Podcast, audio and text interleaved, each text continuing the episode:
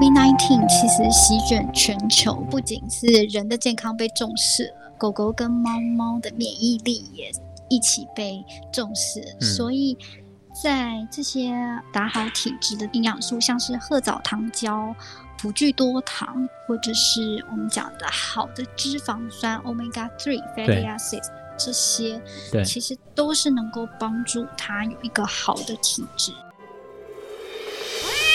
阿猫阿狗逛大街，欢迎加入阿猫阿狗逛大街的行列。我是清盛。我不知道大家对于呃我们狗狗猫猫所吃的食物，不管是干饲料还是软罐头，你会不会觉得他们到底吃到了什么东西而有兴趣或是感到疑问呢？最近我们家狗狗因为跑出门遭到车子撞伤，在那个复健跟治疗的那个过程，我就在想说，狗狗在这次的车祸上，所幸并没有造成骨折，但如果骨折的话，那些干饲料啊、干干或者是这些罐头，是不是可以补足它在身体恢复的这个需要呢？这是我在我们家狗狗生病的时候的疑问，这也是我们常常做主人的啊，往往都是碰到大的问题的。时候，大的事件的时候，我们才会回头就想说，哎，对哈，我们家里所吃的这些食物，到底是不是真的符合他们的营养的需求呢？今天就来跟大家做一集。关于狗狗、猫猫吃干饲料、软罐头或者是生鲜食物的这些营养，是不是都足够？如何能够补足我们狗狗、猫猫所需要的营养呢？今天就要跟我们的营养师，他是贝利的专业的营养师，他还是台湾大学公共卫生学院的博士，Irene 来连线。Hello，Irene 好。Hello，清盛好。Hello，请问一下啊，比如说我刚刚在做开场的时候就聊到说，我们家狗狗一旦有生病的时候，嗯、我才开始关心它的营养的健康的需求。比如说我们家狗狗是三岁，那幼犬到已经成犬到老年，在它的健康或者是它的营养的需求就跟着不同了。是哦，其实就像青色一样啊，其实很多饲主。他从呃幼犬、小小犬就开始养这些狗狗或猫猫，那其实就跟我们人的的形态也是很像。我们健康的成人其实通常不会去注意自己吃了什么东西，嗯、通常都要有一个很特别的一个 insight，比如说可能呃真的是过重了，然后分手啊、失恋了，可能有这种 冲击的时候。举例好好笑啊！嗯、人生重大事件的时候。可能就会有一个体悟。那四主通常呃会去关心到毛孩需要特别的营养的时候，也是这些时期。嗯，比如说幼犬跟成犬来讲啊，我们。在营养部分，就只要吃他们吃的干饲料或者是软罐头就好了嘛。因为通常各个的饲料厂牌都会有营养师做调配。哎、欸，可能不一定哦。大部分的这个呃有品牌的、有商誉的品牌，基本上他们都会有营养专家来做这个部分。那我觉得刚刚清盛所提到的，就是幼犬、成犬跟高龄犬哦。对，我我觉得这个在分龄的定义上跟人不太一样。人人的话就很简单，就是六十五岁以上高龄这样子。Uh huh. 可是其实狗狗是很不同的，它有分小型的呃犬、中型犬跟大型犬。对那可能跟它们不同的体型的呃阶段，就是跟它是小型犬、中型犬还是大型犬的阶段，跟它的这个年龄是有关系的。Uh huh. 那通常啊，小型犬就是我们讲的十公斤以下的。狗狗通常把它定义为小型犬，对它进入高龄的时间会比较晚，通常是大概八岁以上，我们才会觉得它是高龄。可是如果是比较大型犬的话，可能六岁我们就可能会把它界定为高龄，因为它的负重能力等等，它的、啊、大型犬已经被你们归为六岁就变成高龄犬了。是的，那毛孩通常。有些以前大家的说法就是说，人的一岁是狗狗的七岁这样子的一个算法。过去是这样算的，那嗯，对，就是传统上了。但是其实比较精准的算法，还是必须依照它的体型来做一个定义，嗯、会比较精准了。嗯，好，那我们就呃八岁或是六岁以上的这些高龄犬，哇，真的六岁八岁就算高龄犬进入到高龄的阶段了。好，如果它进入到高龄阶段，呃，其实，在饲料包装上也有分老犬跟成犬吗？因为一般来讲，嗯，好像大部分就是成犬跟幼犬这两种。对，其实有越来越多的这个饲料的厂商，嗯、或是宠物食品厂商，针对英发犬啊，这是一个比较新的名词。就是 他们这些做狗狗饲料的真的好可爱，狗猫饲料还叫银发犬、银发猫啊。对，就是现在一个比较 nickname 呢，就不喜欢讲他们老嘛，因为毕竟他们是我。我有发现你刚刚更正了我，叫不能叫老犬，要叫高龄犬。对，跟女生一样。对，叫熟女。对，他们的这些重点呢，大概是几个。当然，一般。给成犬吃的这个饲料，嗯，也几乎都能符合老犬一般的生理需求。对，但是像比较特殊的，因为它是中高龄了，所以它可能在肠胃上面的这个吸收，就可能没有年轻的时候来的那么好，哦，或是身体的代谢。还有牙口的功能，它的咀嚼性跟咬的这个强度、韧度，嗯，就跟它吃的饲料好不好咀嚼相关。嗯，嗯，那另外就是老化的过程中，也可能导致它皮毛的这个稀疏。对，那我们称它们做毛孩，当然就是希望它们能够通通的啊，然后毛发很亮泽漂亮，就是。主人会觉得我把它照顾的很好，很安心。对，所以在毛发这个部分也会是饲料营养的一个重点。另外，刚刚青盛一开始提到的，就是车祸可能会受伤造成的骨关节，对，老化骨关节也是一个重点。对，那心脏、视力都是我们会去注重这些老犬，呃，退化比较明显的，从这个地方去加强营养的补充。这个营养的补充是我吃干饲料或者吃软罐头就可以了吗？还是说我必须要另外加一些营养保健品？嗯嗯，我觉得这个很依靠饲主他想要以什么样的方式来喂养他的猫孩。一般的饲主应该都是想说，我给他一次的罐头或者是一次的干干就好了。嗯嗯嗯，对，这个是一个方式，就是有这种简单派的饲主，他可能工作也很忙碌，可是他还是想给他的毛孩很好的这个营养。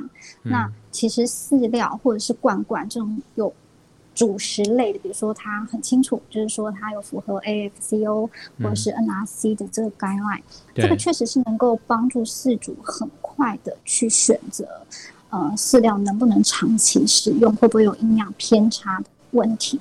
这个是简单的一种养法。对，如果是这种养法的话，它可能就必须去针对一些特殊的需求，比如说我们刚刚所提到的骨关节。嗯、如果发现自己的呃猫猫狗狗灵活度已经没有这么好了，想做这样子一个保健保养的话，嗯，那也有这方面的产品，现在也很多这类的保健品。嗯。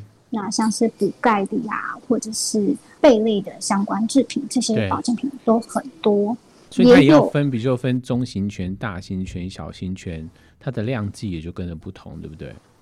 对，它喂养的这个剂量每天都不同，嗯、这个可以看后面的每每一个品牌可能不太一样。对，更简单一种方式就是说，如果你已经知道，呃，我们的狗狗已经进入高龄。其实也有很多是已经 mix 在一起这种干料里面，它是有添加专门为老犬所设计的这个饲料。对，它已经都帮你设想好，比如说我刚刚提到的这个视力啊，嗯，或者是免疫力啊、防护这些的，嗯，呃，ingredient 就是成分都有全部的包含在里面，这也是很方便自主的一个做法。嗯。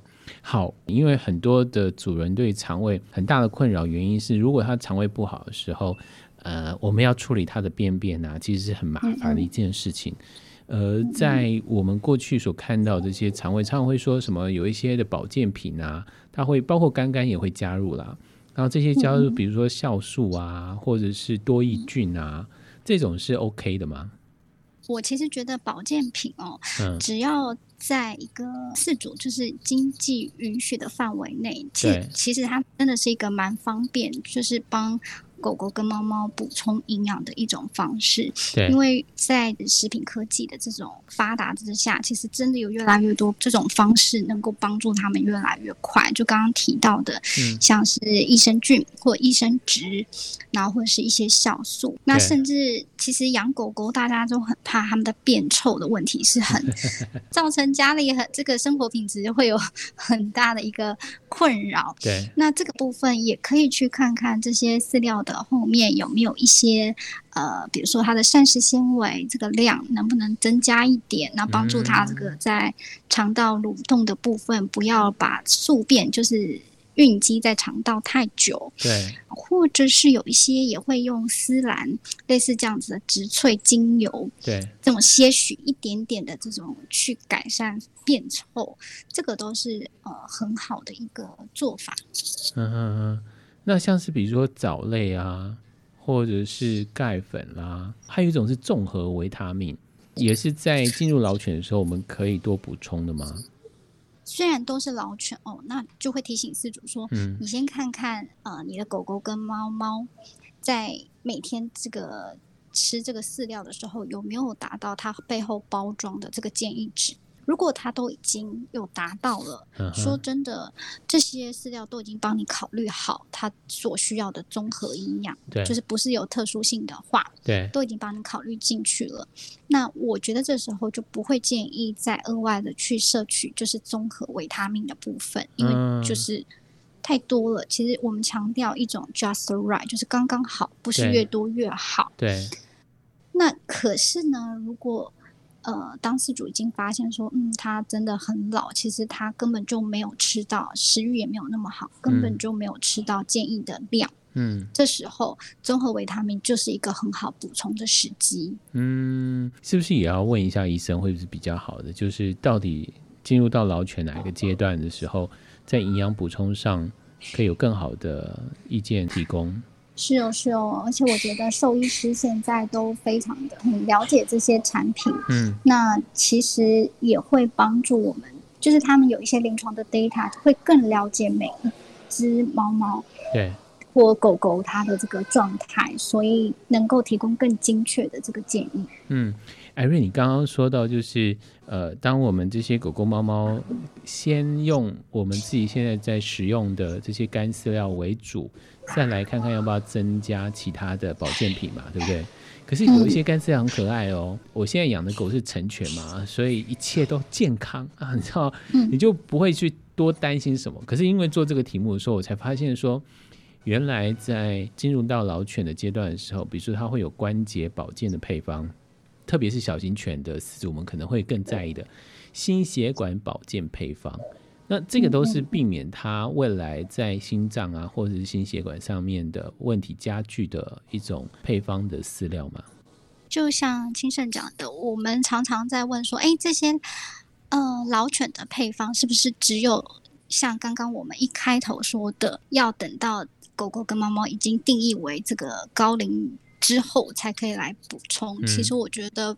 不是啊，当然，如果你想要 early prevention，就是说提早的去预防或是提早的保养，嗯，那这个当然也是一个很好的选择，嗯，尤其是一些比较呃近亲繁殖的这种纯纯血统的这个狗狗，对，它其实特别会有关节上面的一个问题，嗯哼，所以它的部分就更特别了，就不会真以我们来讲。我们就不会真的建议到它等到老犬才来补充。嗯，那或者是说你养的是比较大型犬，像拉布拉多或黄金猎犬，嗯哼，它。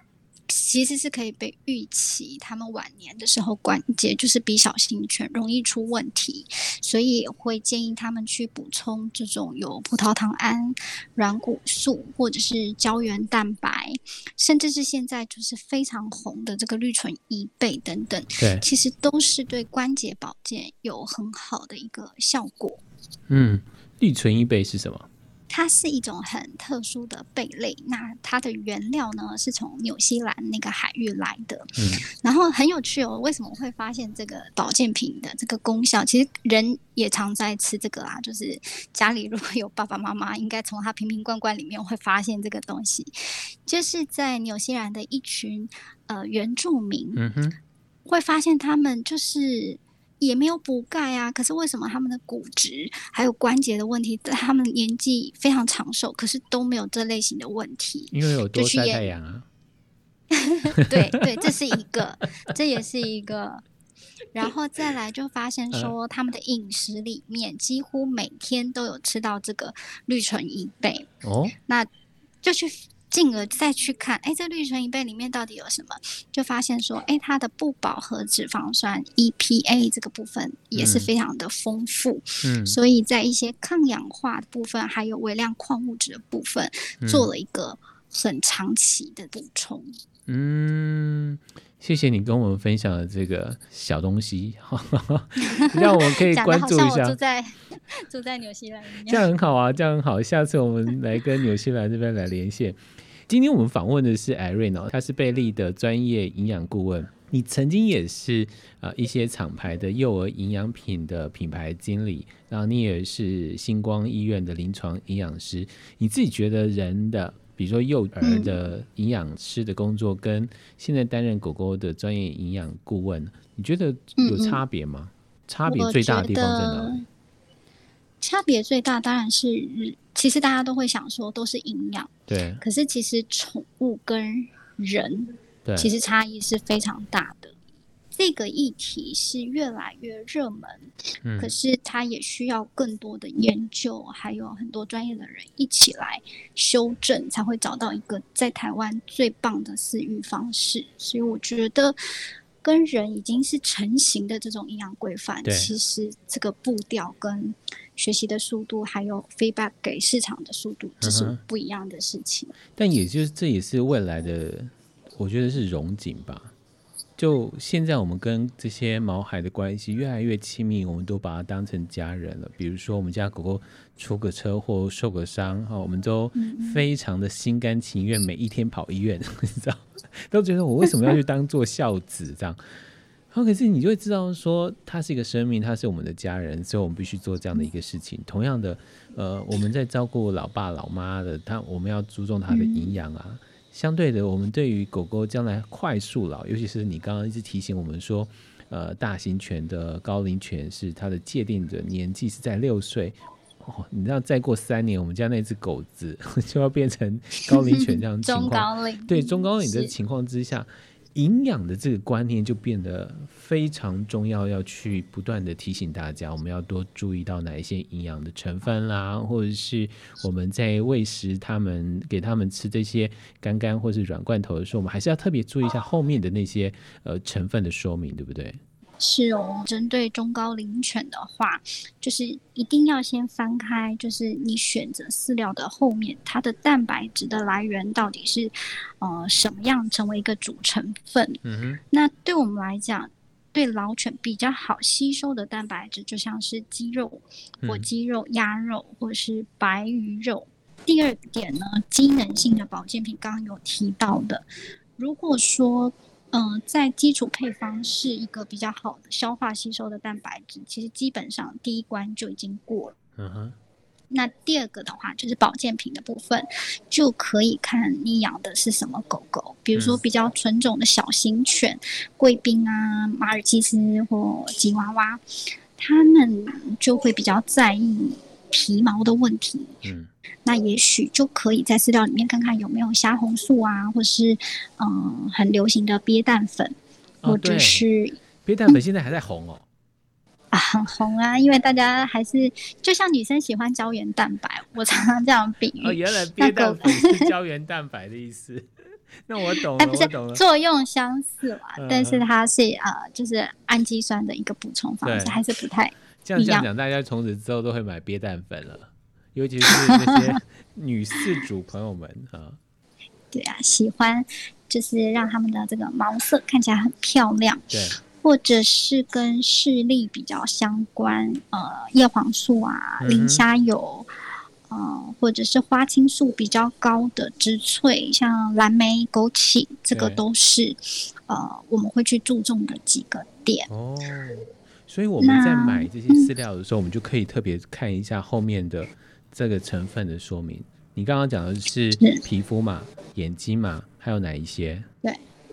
还有呢，我觉得我们也很常被问到，就是保护力、免疫力的问题啊。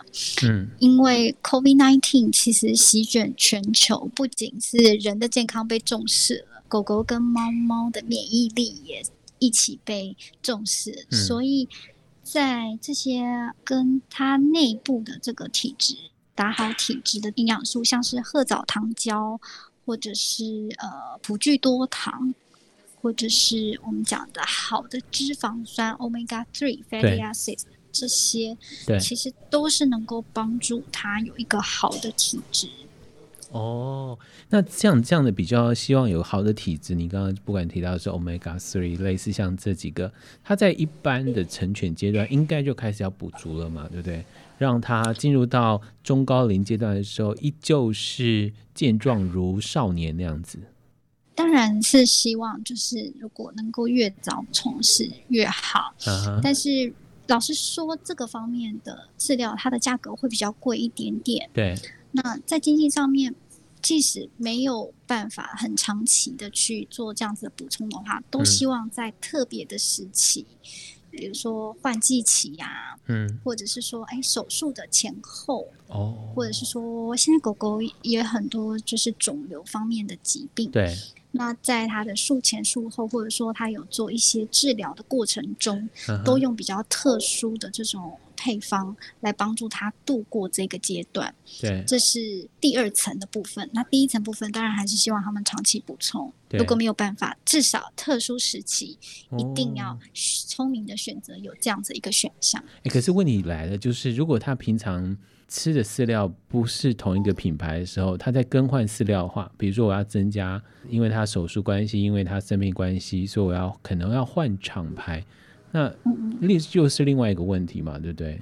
会不会有适应的问题？嗯，会。其实跟小朋友一样，在换奶 的过程，毛孩其实跟婴幼儿有很雷同的部分，他们没有办法像我们成人。这一餐吃和牛，下一餐吃意大利面。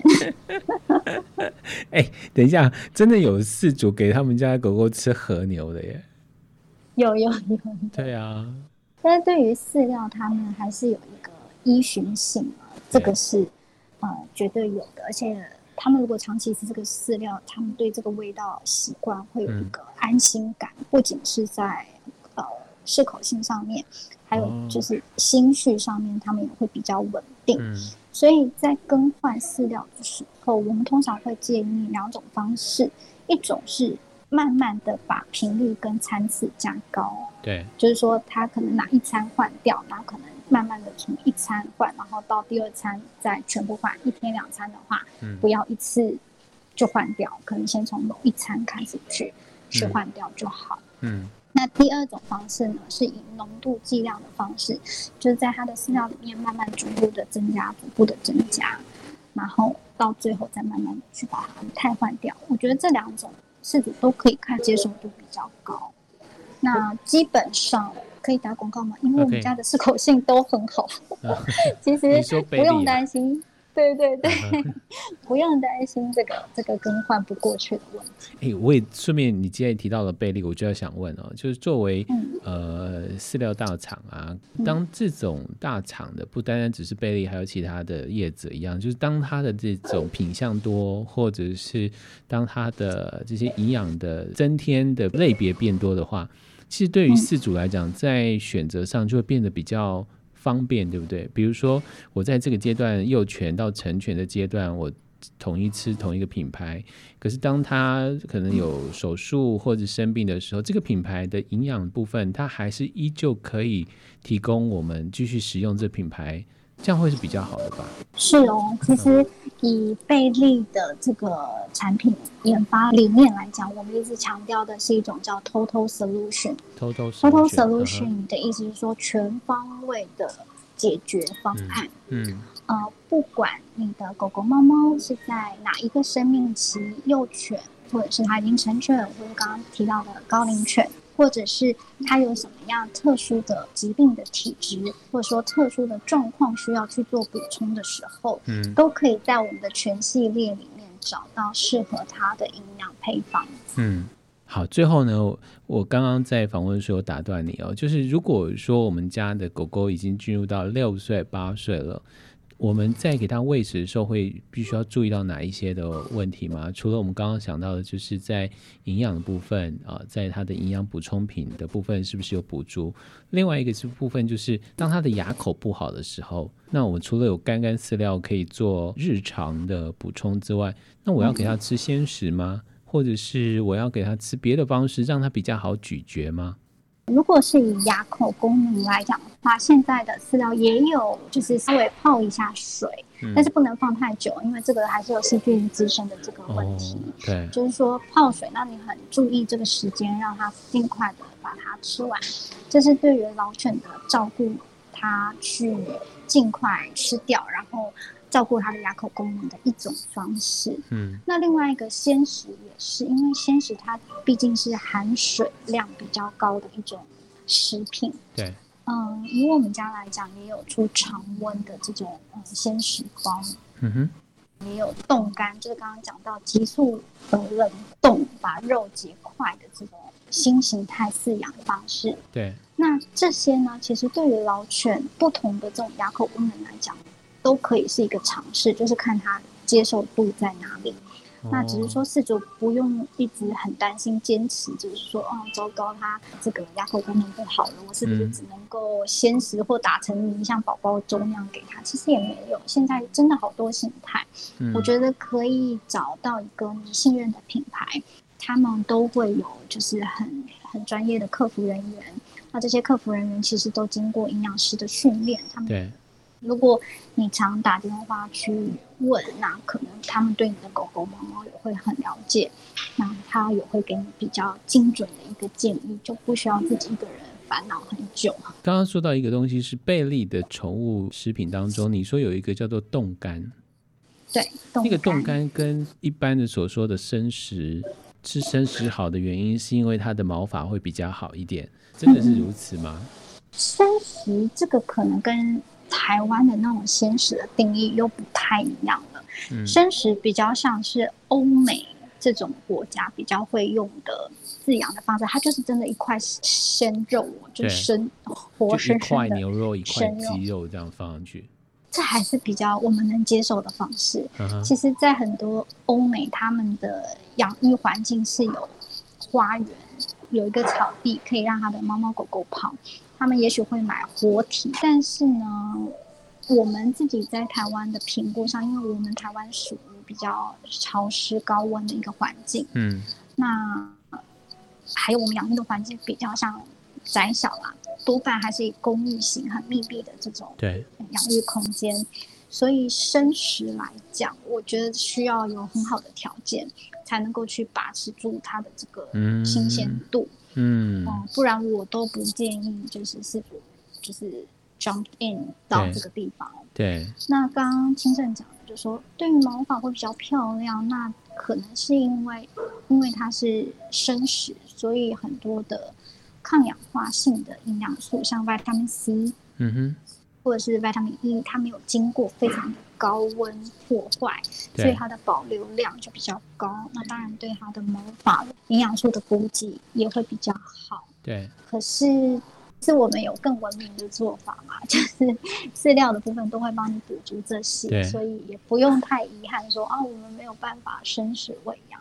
嗯哼。啊，其实现在的国产牌宠物营养都已经设计进去了。嗯，好，最后一个问题要让你打个广告好了，因为你既然是贝利的专业的宠物营养顾问，在贝利这品牌最大的特色是什么？就是老板的部分非常坚持以台湾制造的这件事情。嗯，就是我从我们的原料啊、呃，包含跟呃一些希望在台湾去永续生产的这件事情，所以我们有很多契约小农。每一个原物料都是老板娘，就是去找每一个契约小农，去签订下来。对，所以在我们有机的食材里面，或者是鸡蛋，或是肉品，每一个项目都有很高规格的品质的把关。嗯哼，那也不 outsourcing 到中国制造或者是其他外地制造，就是坚持台湾的品牌去做这件事情。嗯，那虽然是台湾的品牌，但是它的国际的规格，希望能。能够让台湾的饲主，或者说喜欢贝利品牌的国外饲主，不用只有局限在欧美的呃大厂品牌。嗯，那在我们一条龙的这种呃经营方式下，在合理的价格，一样可以提供非常高品质的毛孩的饲料。嗯，这是我觉得非常我自己觉得很感动的地方啊。他们每次都很坚持，就是不用凭外场冷冻食品进来啊，对。对，就是从来没有发生在贝利这边，所以贝利是属于台湾的品牌，然后它的呃这些食材的成分是都是来自于小农，但是在我们常常会把这个饲料做一个比较的时候，常常会把各国包括它的制造、进口、贩售，呃，成为一个条件跟标准的时候，贝利这个厂牌其实在制造的这个规格上，并没有说输给其他的国际的大牌，是这样子。是哦，而且我们都被要求一定要做得更好。今天非常谢谢 Irene 跟大家来分享一下，就是当我们养狗养猫啊，我们要如何去保健它的身体健康？有一个部分就是我们要注意到它所吃的干干，它所吃的罐头，是不是在营养成分上我们真的在意了？当它进入到中高龄犬的时候，我们在营养补充上，或者在饲料的选择上，我们也是不是也注重到营养的提升了呢？今天非常谢谢 Irene，谢谢你。谢谢青生，大家拜拜，拜拜。